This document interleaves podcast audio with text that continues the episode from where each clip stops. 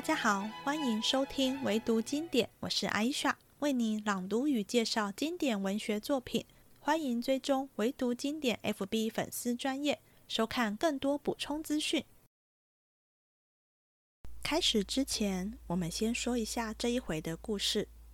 话说，从贾家接到元春封妃可以回家省亲的消息后，便全家总动员造盖省亲别墅。盖了约一年，总算差不多完工了。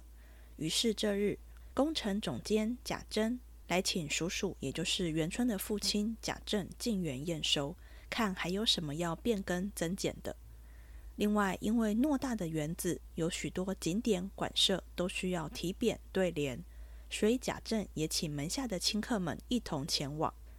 而宝玉近日因好友秦钟之死，郁郁寡欢。也常来这个新园子闲逛散心，好巧不巧，偏偏遇到他最怕的人——老爸贾政。贾政便要宝玉一起，顺道考验他的文学功力。一行人总共走了九处，也不过逛了一半的园子而已。逛的几处房舍，后来被元春赐名为潇湘馆、稻香村、恒芜苑、怡红院以及正殿、大观楼。宝玉出了园子后，见过贾母，便去找黛玉。偏偏黛玉误会宝玉将她亲手做的荷包打赏给了小厮，气得把为宝玉做到一半的香袋剪破。宝玉一气之下，把黛玉做的荷包拿出来丢还给黛玉，让黛玉更气了。最后还是宝玉一直认错赔不是，又抢回荷包带着，才让黛玉转怒为喜，与宝玉和好。此时为省亲准备的十二个学习女孩子已买回来。十二位小尼姑与小道姑也买回来了，另外还想聘请一位代法修行的十八岁女尼妙玉，但她出身官宦之家，有些傲气，不肯来。最后王夫人指示下个帖子，客客气气的将她接来。等一下，我们就要随着贾政入园参观了。进园之前，我们先快速认识一下中国园林的特色。中国园林在明清时期发展到高峰。现在苏州、杭州有名的园林，多是建于明清两代，或者在前朝的基础上扩建而成。园林不只是一个建筑群，它其实是一种综合的艺术空间。从建筑物外观到室内空间规划以及家饰布置等细节，都是经过整体设计搭配的。所以贾政游园时，还特别问贾珍，各房舍内的陈设是否都是个别设计规划的。他还很强调文人的参与，每间房舍的命名与对联都是精心构思，用以呼应、凸显他所在的环境空间，或者更进一步展现园林主人处事的态度与心境。因为园中的景不只是让人用眼睛看。更深一层是包含对人生的体悟与感受。这些文学创作要靠书法落实，因此文学与书法在园林中是相依相存的。没有这些文学作品与景致相得益彰，园林不止失色，简直会难以入目。所以不会像现在台湾的大学建筑几乎都拿来纪念人，总图叫中正图书馆，纪念蒋中正。其他大楼就拿来纪念出资建造或相关领域的大咖人物，政治正确，但毫无文化的深度。另一个评断园林设计的好不好的要素是整体环境的营造如何师法自然。明明是人为刻意设计，但要让游者觉得身在大自然，所以假山、流水、池塘、羊肠小径这些设计就很重要。还要能让人在其中感受四时环境的变化与美感，这里就包含园艺、植物的设计、禽鸟与动物的饲养等等。山林的隐蔽性跟山径那种山穷水尽疑无路，柳暗花明又一村，使景色若隐若现的特性，是中国园林很重要的一点，绝对不能一眼就看尽所有的景致。壮观并不是南方园林所追求的。而是透过设计，让游者能自己去探索，并在探索的过程中时不时发现惊喜。所以贾政等人一进到园子，看到一座偌大的假山挡在前面，都赞不绝口，说这样才不会把园中的景色一览无遗。至于他们所游的第一个景点曲径通幽，与最后怡红院从内而外向迷宫的设计，都是增加游玩的乐趣与惊喜。游园需要有闲情逸致，慢慢欣赏体会，不花时间，不止无法感受美景，也难以产生对人生的体悟。园林还有一个不可或缺的设计——借景，就是明代继承在《元志》这本造园专书中所说的。虽有人作，万自天成，以及巧于因借，精在体宜的概念。借景的意义在于，再如何施法自然，都不可能把真实的大山大水搬到自家园林中。换句话说，园内的山水都是小山小水。既然如此，如何让人在园内欣赏到园外的自然景致就很重要，能大大增加园林景色的深度与广度。依《原志》这本书，借景可分成五种借法：一是远借，从远方的景色借景；二是临借，相较于远景，这是从临近的地方借景；三是俯借，就是从低处借景；四是仰借，就是从高处借景；五是应时而借，就是前面说的能感受四季的变化。也就是说，一座设计得宜的园林不会只适合在单个季节赏玩，一定会安排四季都有景可赏。不同景适合不同的季节。例如，大观园有一处凸壁堂与凹晶馆。凸壁堂建在山坡上，下面临水建成凹晶馆，一山一水都是为了中秋赏月而设计的，让人可以登高赏月，也能临水看倒映在水中的月景。另有一处叫芦雪亭，在席春住的藕香榭附近，就是个冬季赏雪的绝佳地点。又如梨花春雨、铜剪秋风、荻芦夜雪等，也都表示这些景点适合不同季节游赏。好了，我们要准备入园喽。第十七回，大观园试才题对额，荣国府归省庆元宵。话说秦钟既死，宝玉痛哭不止。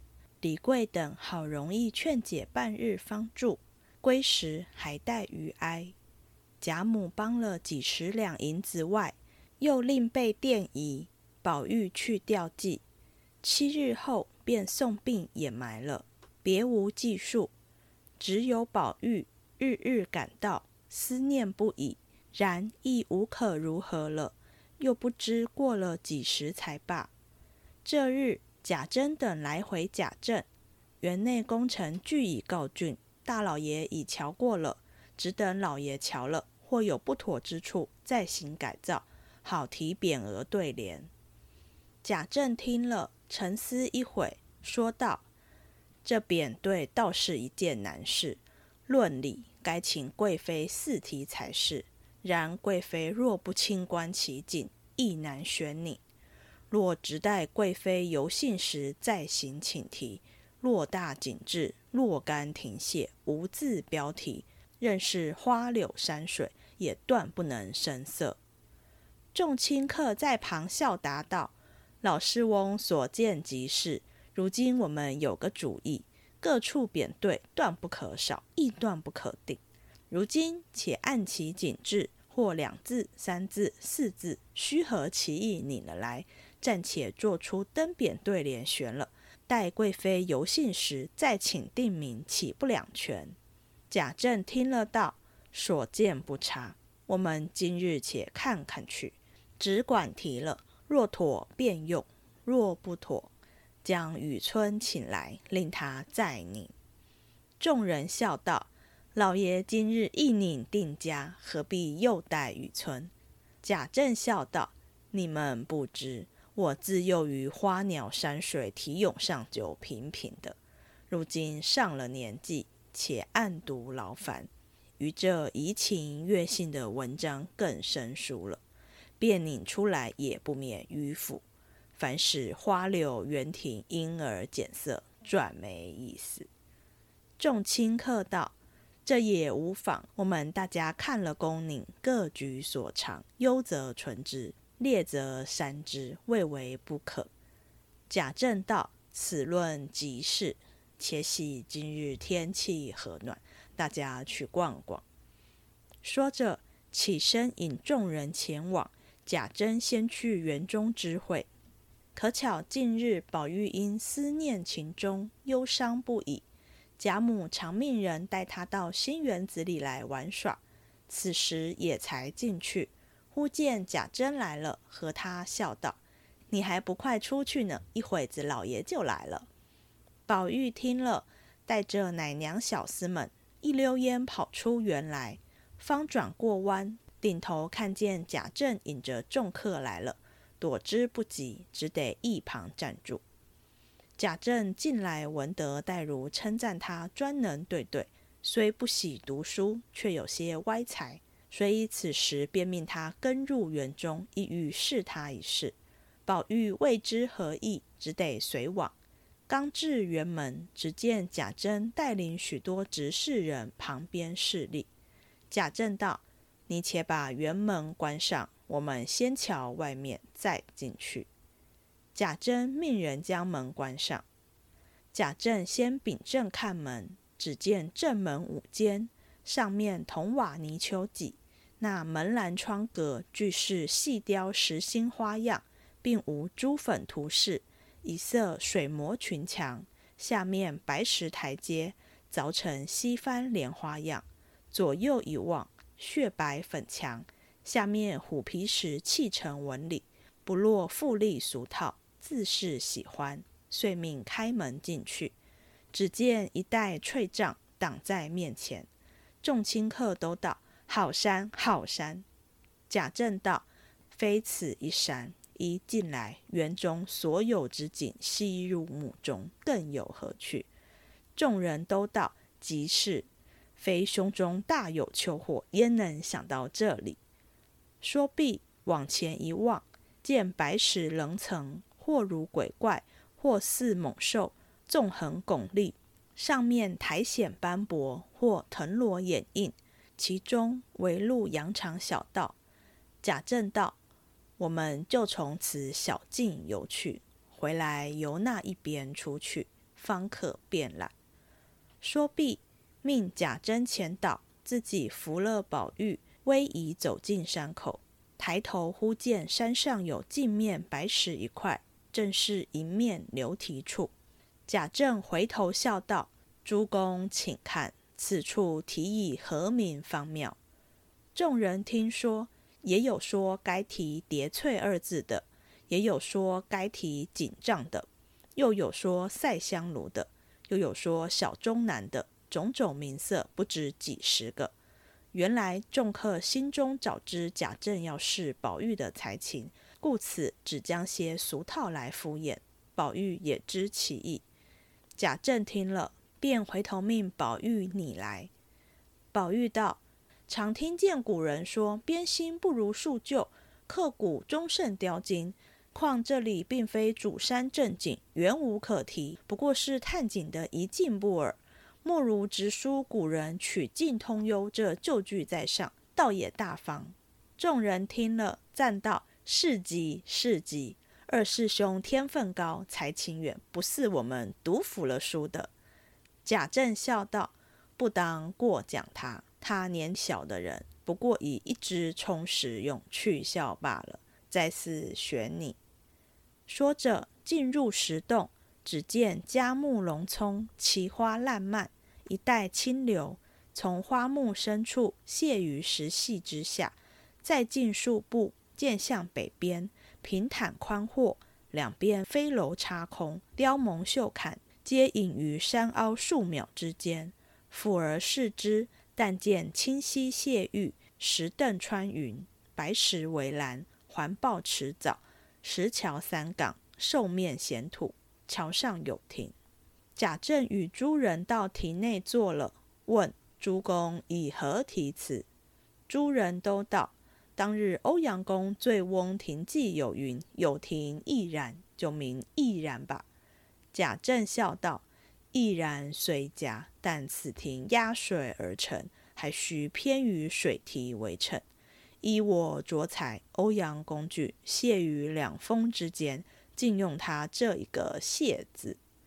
有一客道：“是吉是吉，竟是谢玉二字妙。”贾政捻须寻思，应叫宝玉也拟一个来。宝玉回道：“老爷方才所说已是。”但如今追究了去，似乎当日欧阳公提酿泉用一谢字则妥，今日此泉也用谢字，似乎不妥。况此处既为省亲别墅，亦当依印制之体用此等字，意思出漏不雅，求在你运界含蓄者。贾政笑道：“主公听此论何如？方才众人便信，你说不如数古。”如今我们诉古，你又说粗陋不妥，你且说你的。宝玉道：“用谢玉二字，则不落沁芳二字，岂不新雅？”贾政捻须点头不语，众人都忙迎合，称赞宝玉才情不凡。贾政道：“匾上二字容易，再做一副七言对来。”宝玉四顾一望，积上心来，乃念道。绕堤柳借三高翠，隔岸花分一麦香。贾政听了，点头微笑。众人又称赞了一番。于是出庭过池，一山一石，一花一木，莫不着意观览。忽抬头见前面一带粉园，树荫修设，有千百竿翠竹遮影。众人都道好个所在。于是大家进入。只见进门便是曲折游廊，阶下石子漫成甬路，上面小小三间房舍，两明一暗，里面都是合着地布打的床基一案。从里间房里又有一小门出去，却是后园，有大株梨花阔叶芭蕉，又有两间小小退步。后院墙下忽开一隙，得泉一派，开沟尺许，灌入墙内。绕街圆屋至前院，盘旋竹下而出。贾政笑道：“这一处倒还好，若能月夜至此窗下读书，也不枉虚生一世。”说着，便看宝玉，唬得宝玉忙垂了头。众人忙用闲话解说。又二客说：“此处的匾该题四个字。”贾政笑问：“哪四字？”一个倒是奇水遗风，贾政道也俗；又一个倒是虽缘遗迹，贾政道也俗。贾珍在旁说道：“还是宝兄弟你一个吧。”贾政道：“他未曾做，先要议论人家的好歹，可见是个轻薄东西。”众客道：“议论的事也无奈他何。”贾政忙道：“休如此重了他。”因说道：“今日任你狂为乱道，等说出议论来，方许你做。方才众人说的，可有使得的没有？”宝玉见问，便答道：“都似不妥。”贾政冷笑道：“怎么不妥？”宝玉道：“这是第一处行信之所，必须送圣方可。若用四字的匾，又有古人现成的，何必再做？”贾政道。难道齐水虽远不是古人的？宝玉道：“这太板了。莫若有凤来仪四字。”众人都轰然叫妙。贾政点头道：“畜生，畜生，可谓管归离侧矣。”因命再提一联来。宝玉便念道：“宝鼎茶闲烟上绿，幽窗棋罢纸犹凉。”贾政摇头道。也未见长。说毕，引人出来。方欲走时，忽想起一事来，问贾珍道：“这些院落屋宇，并积案桌椅，都算有了；还有那些帐幔帘子，并陈设万器古董，可也都是一处一处合适配就的么？”贾珍回道：“那陈设的东西早已添了许多，自然临其合适陈设。”帐幔帘子，昨日听见连兄弟说还不全。那原是一起工程之时，就画了各处的图样，量准尺寸，就打发人办去的。想必昨日得了一半。贾政听了，便知此事不是贾珍的首尾，便叫人去唤贾琏。一时来了，贾政问他共有几宗，现今得了几宗，尚欠几宗。贾琏见问，忙向靴筒内取出歇业里装的一个纸折略节来看了一看，回道：“装忙撒堆科斯檀墨，并各色绸绫大小幔子一百二十架。”昨日得了八十架，下欠四十架；帘子二百挂，昨日俱得了。外有星星粘帘二百挂，香妃竹帘一百挂，金丝藤红漆竹帘一百挂，黑漆竹帘一百挂，五彩线绕盘花帘二百挂，每样得了一半，也不过秋天都全了。椅搭、桌围、床裙、物套，每份一百二十件，也有了。一面说，一面走，忽见青山斜阻，转过山怀来，隐隐露出一带黄泥墙，墙上皆用道金掩护，有几百枝杏花，如喷火真霞一般。里面树影茅屋，外面却是桑榆锦仄，各色树枝新条随其曲折，边就两溜青篱。里外山坡之下有一土井。旁有结高露庐之属，下面分溪列亩，家蔬菜花一望无际。贾政笑道：“倒是此处有些道理，虽系人力穿凿，却入目动心，未免勾引起我归农之意。我们且进去歇息歇息。”说毕，方欲进去，忽见篱门外路旁有一石，意为流题之所。众人笑道。更妙，更妙！此处若悬匾代题，则田舍家逢一喜尽矣。立此一节，又觉许多声色，非犯石湖田家之勇，不足以尽其妙。贾政道：“诸公请提。”众人云：“方才师兄云，边心不如树旧。此处古人已道尽，莫如直书杏花村为妙。”贾政听了，笑向贾珍道。正亏提醒了我，此处都好，只是还少了一个酒幌。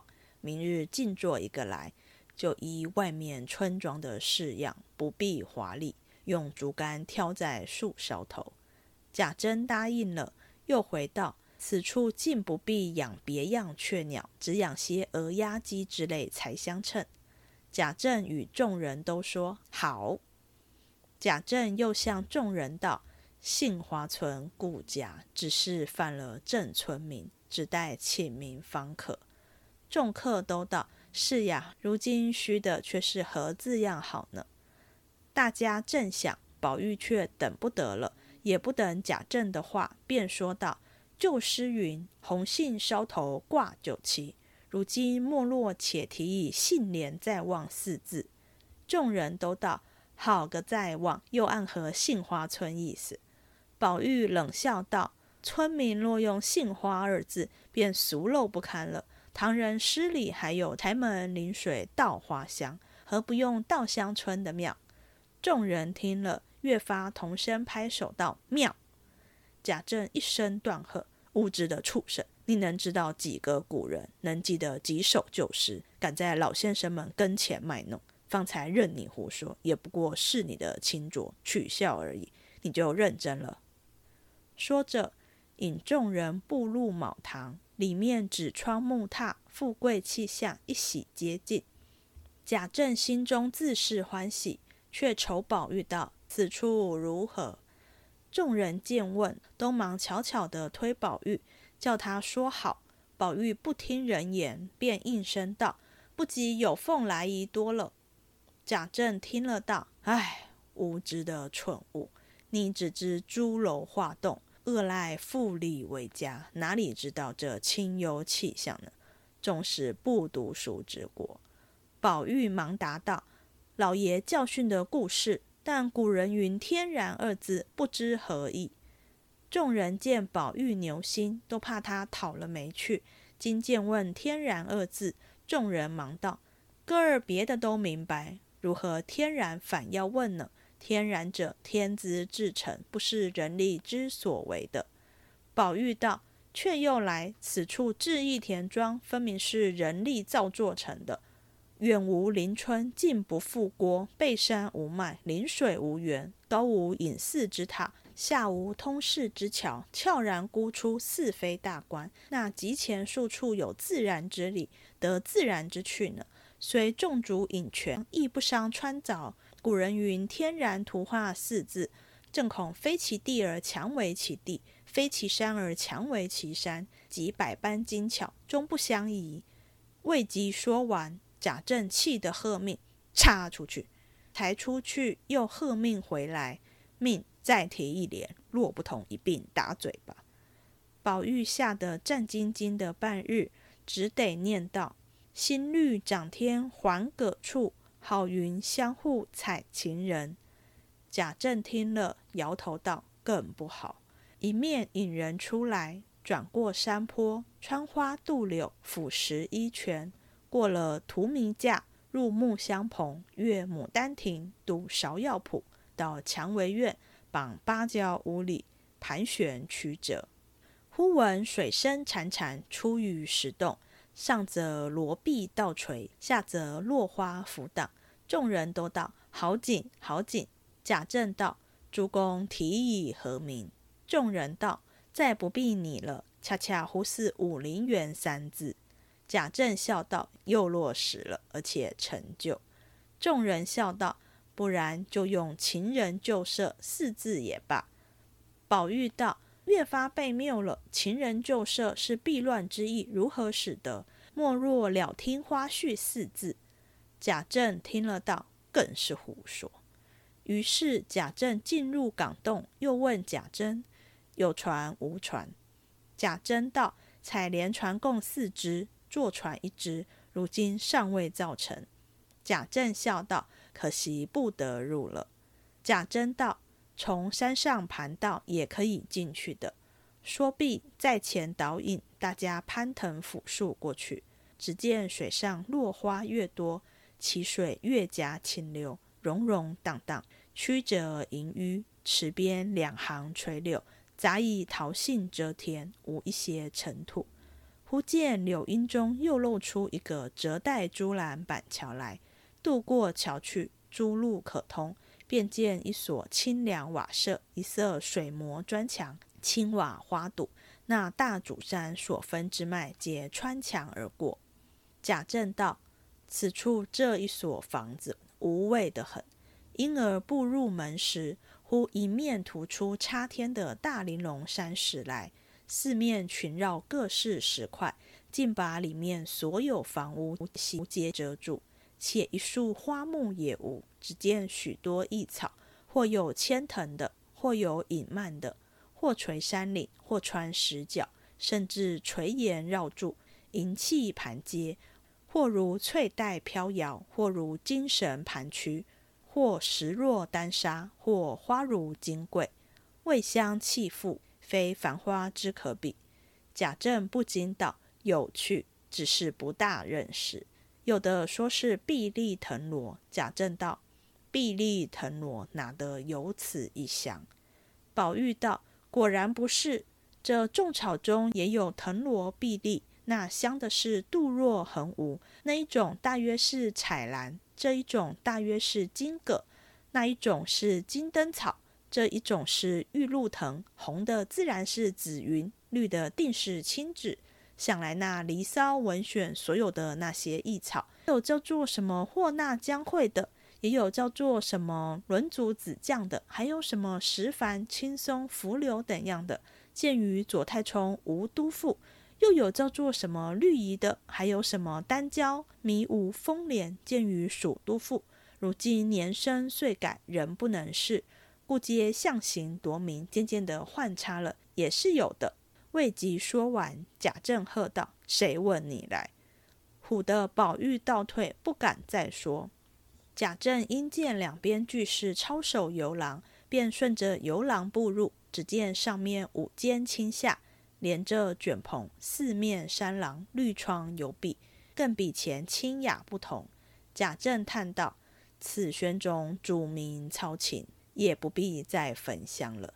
此造却除意外，诸公必有佳作新题，一言其二，方不负此。”众人笑道：“莫若蓝风贿赂贴切了。”贾政道：“也只好用这四字，其连云何？”一人道：“我想了一对，大家批阅改正。道是：射兰方矮斜阳院，杜若香飘明月洲。”众人道：“妙则妙矣，只是斜阳二字不妥。那人吟古诗。”迷舞满院泣斜阳句，众人云颓丧颓丧。又一人道：“我也有一联，诸公平月平月。”念道：“三径相逢飘玉会，一庭明月照金兰。”贾政捻须沉吟，意欲也提一联，忽抬头见宝玉在旁，不敢。作声，因喝道：“怎么你因说话时又不说了？还要等人请教你不成？”宝玉听了，回道：“此处并没有什么蓝色、明月、周主之类。若要这样着机说来，就提两百年也不能完。”贾政道：“谁按着你的头，叫你必定说这些字样呢？”宝玉道：“如此说，则匾上没落‘横指清芳’四字，对联则是‘银城豆蔻诗犹艳，睡竹荼蘼梦异香’。”贾政笑道。这是套得书城蕉叶文有律，不足为奇。众人道：“李太白凤凰台之作全套黄鹤楼，只要套得妙。如今细品起来，方才这一联竟比书城蕉叶犹觉优雅活动。”贾政笑道：“岂有此理！”说着，大家出来，走不多远，则见重阁巍峨，层楼高起，面面临宫合抱。条条复道盈纡，青松拂檐，玉兰绕砌，金辉兽面，彩幻离头。贾政道：“这是正殿了，只是太富丽了些。”众人都道：“要如此方式。虽然贵妃崇尚节俭，然今日之尊，礼仪如此，不为过也。”一面说，一面走，只见正面现出一座玉石牌坊。上面龙盘离户，玲珑凿就。贾政道：“此处书以何文？”众人道：“必是蓬莱仙境方妙。”贾政摇头不语。宝玉见了这个所在，心中忽有所动，寻思起来，倒像在哪里见过的一般，却一时想不起那年那日的事了。贾政又命他提咏，宝玉只顾细思前景，全无心于此了。众人不知其意，只当他受了这半日折磨，精神耗散，才尽词穷了。再要作难逼迫，着了急或生出事来，倒不便，遂忙都劝贾政道：“罢了，明日再提罢了。”贾政心中也怕贾母不放心，遂冷笑道：“你这畜生，也竟有不能之时了。也罢，限你一日，明日提不来，定不饶你。”这是第一个要紧处所，要好生做来。说着，引人出来，再一观望，原来自进门至此，才游了十之五六。又值人来回，有雨春处遣人回话。贾政笑道：“此数处不能游了。虽如此，到底从那一边出去，也可略观大概。”说着，引客行来，至一大桥，水如金莲一般奔入。原来这桥边是通外河之闸，引泉而入者。贾政因问：“此闸何名？”宝玉道：“此乃沁芳园之正流，即名沁芳闸。”贾政道：“胡说，偏不用沁芳二字。”于是，一路行来，或清塘，或茅舍，或堆石为园，或编花为门，或山下得幽尼佛寺，或林中藏女道丹房。或长廊曲洞，或方下园亭，贾政皆不及进去，因半日未尝歇息，腿酸脚软。忽又见前面露出一所院落来，贾政道：“到此可要歇息歇息了。”说着，一进引入，绕着碧桃花，穿过竹篱花帐编就的月洞门，而见粉圆环护，绿柳周垂。贾政与众人进了门。两边尽是游廊相接，院中点衬几块山石，一边种几本芭蕉，那一边是一束西府海棠，其势若伞，丝垂金缕，趴土丹砂。众人都道好花，好花。海棠也有，却没见过这样好的。贾政道：“这叫做女儿堂，乃是外国之种，俗传出女儿国，古花最繁盛，以荒唐不经之说耳。”众人道：“毕竟此花不同，女国之说，想亦有之。”宝玉云：“大约骚人勇士以此花红若狮子，若如伏病，近乎闺阁风度。”故以女儿命名，世人以讹传讹，都未免认真了。众人都说领教妙解，一面说话，一面都在廊下榻上坐了。贾政应道：“想几个什么新鲜字来提？”一刻道：“交贺二字妙。”又一个道：“重光泛彩方妙。”贾政与众人都道：“好个重光泛彩。”宝玉也道：“妙。”又说：“只是可惜了。”众人问：“如何可惜？”宝玉道：“此处焦糖两值，其意暗蓄红绿二字在内。若说一样，遗漏一样，便不足取。”贾政道：“依你如何？”宝玉道：“依我提‘红香绿玉’四字，方两全其美。”贾政摇头道：“不好，不好。”说着，引人进入房内。只见其中收拾的与别处不同，竟分不出间隔来。原来四面皆是雕空玲珑木板，或流云百幅，或岁寒山有，或山水人物，或翎毛花卉，或集锦，或博古，或万福万寿，各种花样，皆是名手雕铝，五彩销金千余的。一格一格，或主书，或设顶，或安置笔砚。或公设瓶花，或安放盆景，其格式样，或圆或方，或葵花蕉叶，或连环半壁，真是花团锦簇，剔透玲珑。数耳五色纱壶，尽系小窗；数耳彩绫轻覆，尽如幽户。且满墙皆是随意古董万器之形抠成的草纸，如琴、剑、悬瓶之类，俱悬于壁，却都是与壁相平的。众人都赞好精致，难为怎么做的。原来贾政走进来了，未到两层，便都迷了旧路。左桥也有门可通，右桥也有窗可断。即到跟前，又被一架书挡住。回头又有窗纱明透门径，即至门前，忽见一面也进来了一起人，与自己的形象一样，却是一架大玻璃镜。转过进去，一发剑门多了。贾珍笑道：“老爷随我来，从这里出去就是后院。出了后院，倒比先进了。”引着贾政及众人转了两层纱橱，果得一门出去。院中满架蔷薇，转过花帐，只见清溪前阻。众人诧异：这水又从何而来？贾珍遥指道：“原从那闸起流至那洞口。”从东北山坳里引到那村庄里，又开一道岔口引至西南上，总共流到这里，人就合在一处，从那墙下出去。众人听了，都道神妙之极。说着，忽见大山阻路，众人都迷了路。贾珍笑道：“跟我来。”乃在前导引，众人随着，由山脚下一转，便是平坦大路。豁然大门现于面前。众人都道有趣有趣，搜神夺巧，至于此极。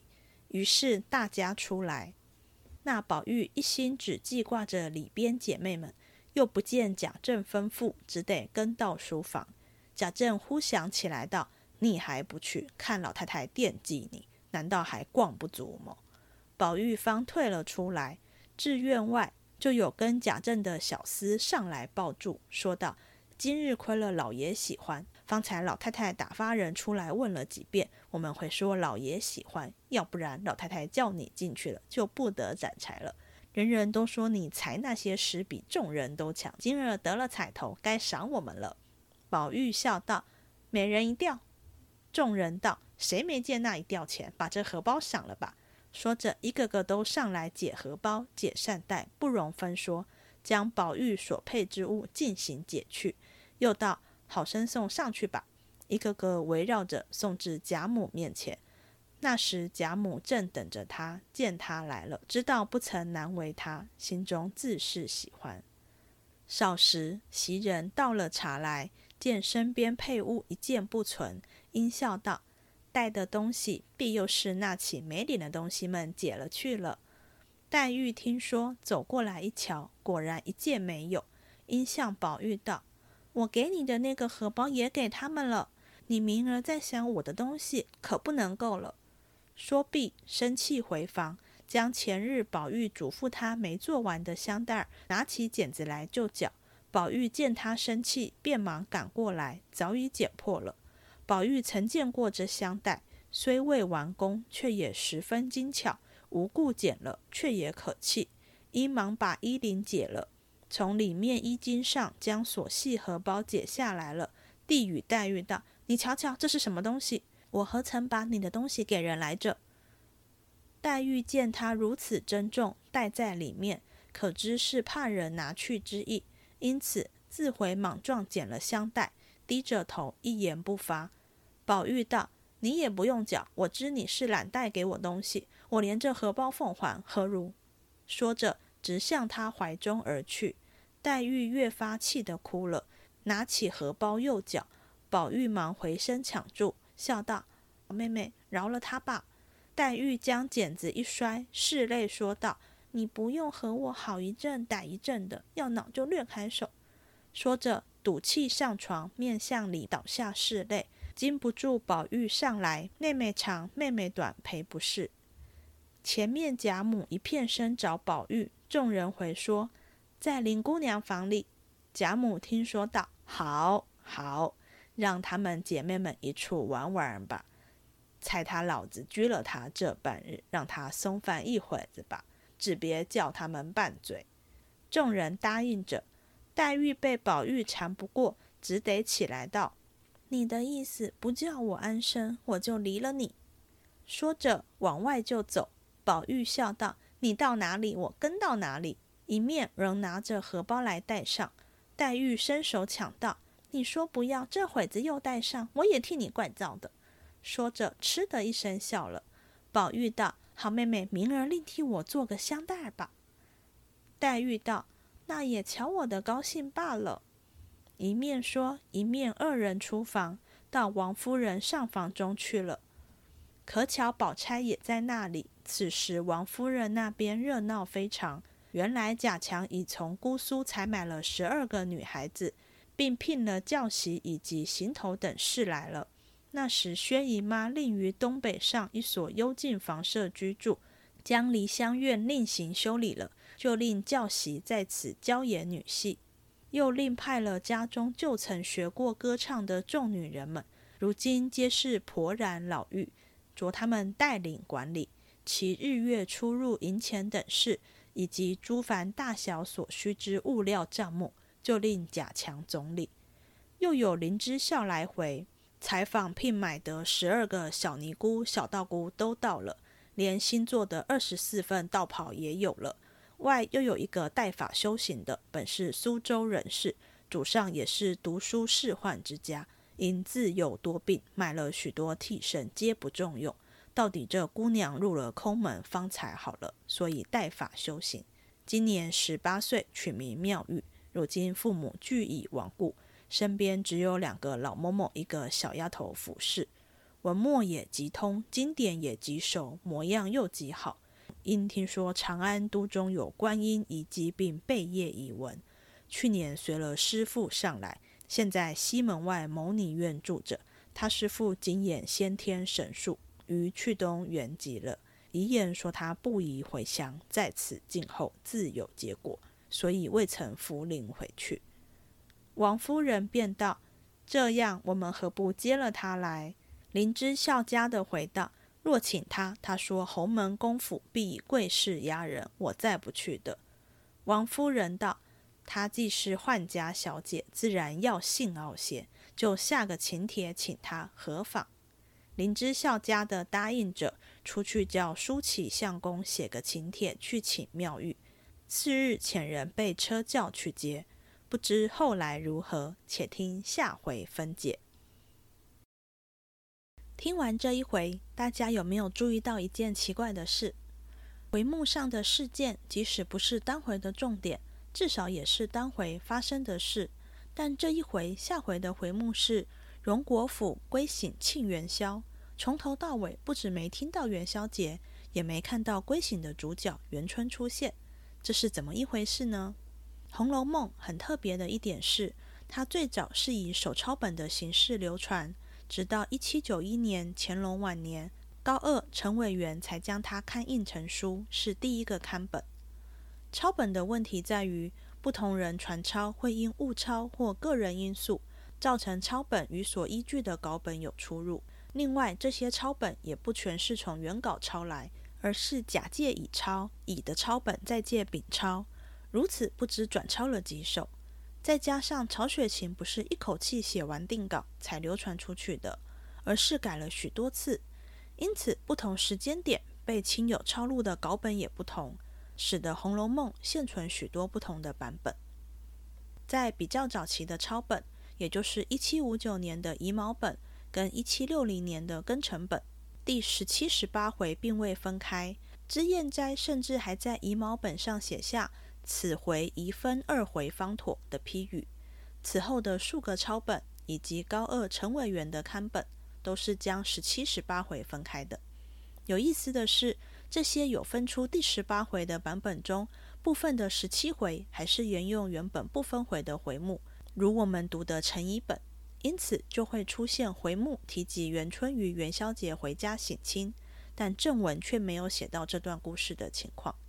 不过，在第十八回的回目，还是配合实际正文把它写出来，即皇恩重，元妃省父母。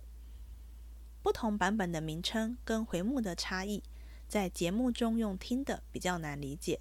大家可以点阅本集节目介绍中的连结，看我整理的各版本回目列表，比较容易阅读与理解。接着，我们来聊聊贾政跟宝玉这对父子。贾政与宝玉的父子关系，我们在第八回宝玉要去梨香院探望宝钗时就领教了。当时宝玉刻意绕远路，就是避免遇到父亲。这一回借着游园，我们更清楚看到他们父子的相处方式，而且相处时间蛮长的，看得更多。这次游园，贾政叫了宝玉三次畜生，除了第二次是在骂人，第一次其实是点头夸奖，第三次虽不是夸奖，但也谈不上生气，不是把畜生当骂人的话。这让我想到金庸《射雕英雄传》里的梅超风与陈玄风夫妻，他们都互称贼汉子、贼婆娘。小时候我一直无法理解，他们看起来明明感情还 OK，为什么用这么难听的词叫对方？然后一直很困惑，难道我搞错了？他们的感情其实不好吗？长大以后才明白，用这种看似负面的称呼称呼对方，其实带点戏谑、亲昵的意味。而且只有亲近之人才能接受这种看似负面的称呼，而不跟你翻脸。换言之，不够亲近，还享受不到这样的称呼呢。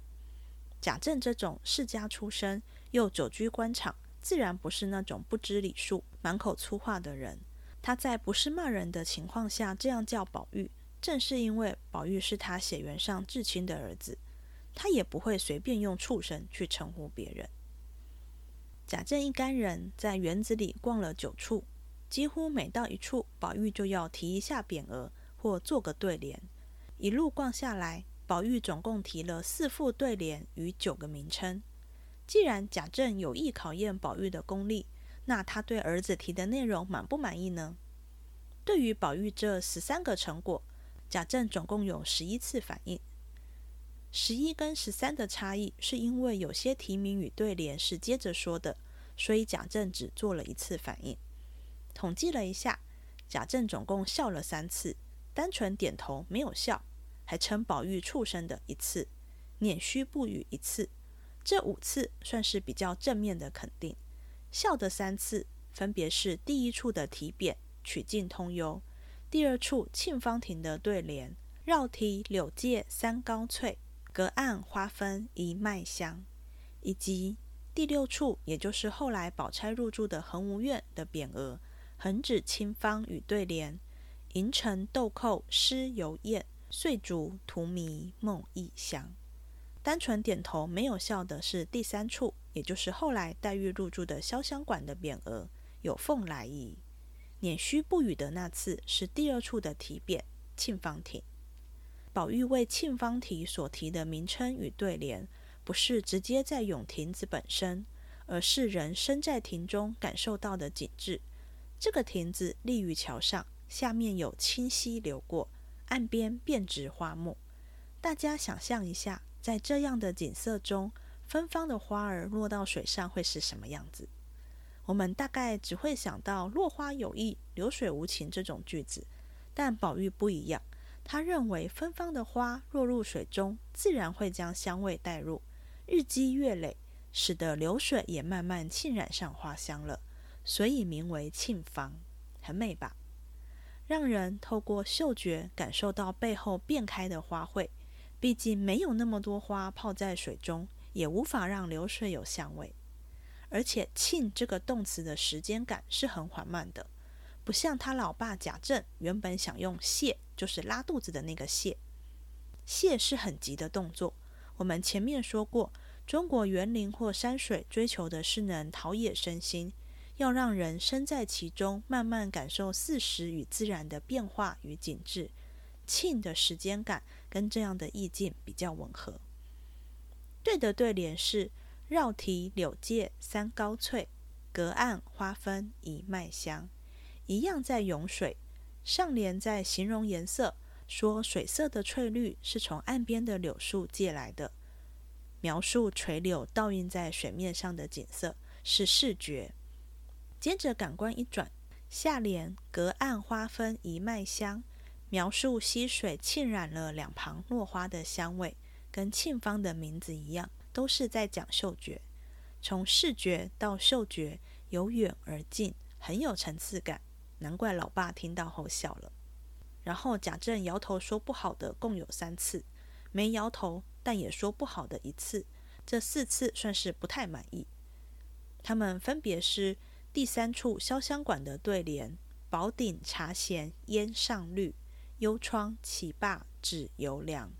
第四处，也就是后来宝玉的寡嫂李纨入住的稻香村的对联：“新绿长天还葛处，好云相互采情人。”第五处题匾“鸟听花絮”，以及第九处，也就是后来宝玉入住的怡红院的题匾“红香绿玉”。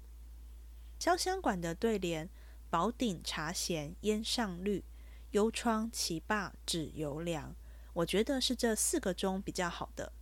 刚刚我们有读到潇湘馆的房舍外种植了千百竿翠竹，也就是被竹林所包围，一片青绿不说，而且还凉爽不已。因此，宝玉的对联就在描述这样的感觉：宝鼎茶闲烟上绿，说的是用珍贵的鼎来煮水泡茶。那袅袅的烟都仿佛沾染上外面竹林的翠绿了。不只是视觉，这跟前面沁芳亭一样，虽然只明讲一种感官，但背后是带出另一种感官的。看到茶在冒烟，自然可以联想到茶香，也就是嗅觉的感受。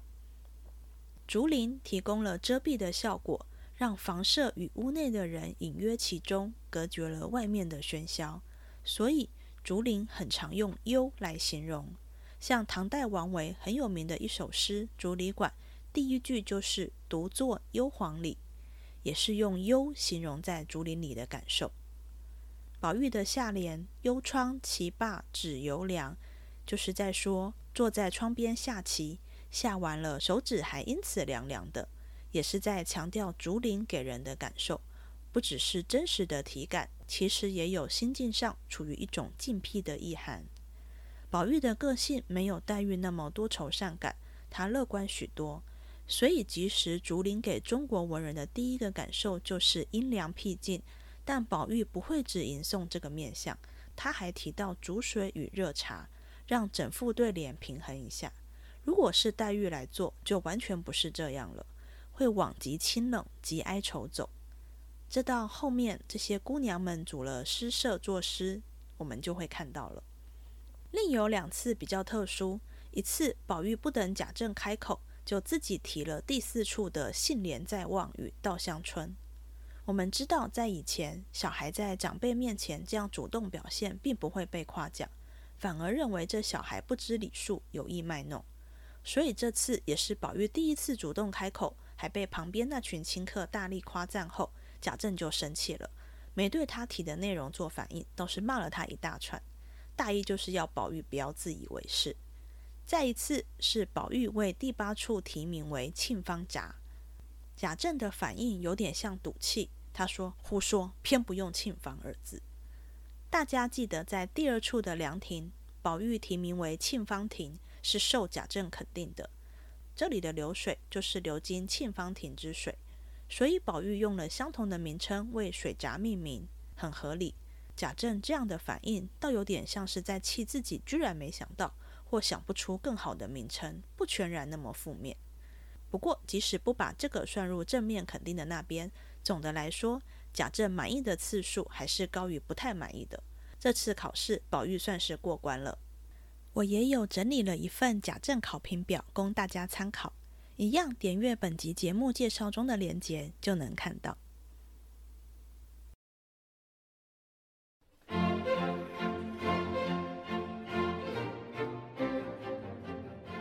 这一集结束了，希望你喜欢，我们下次见。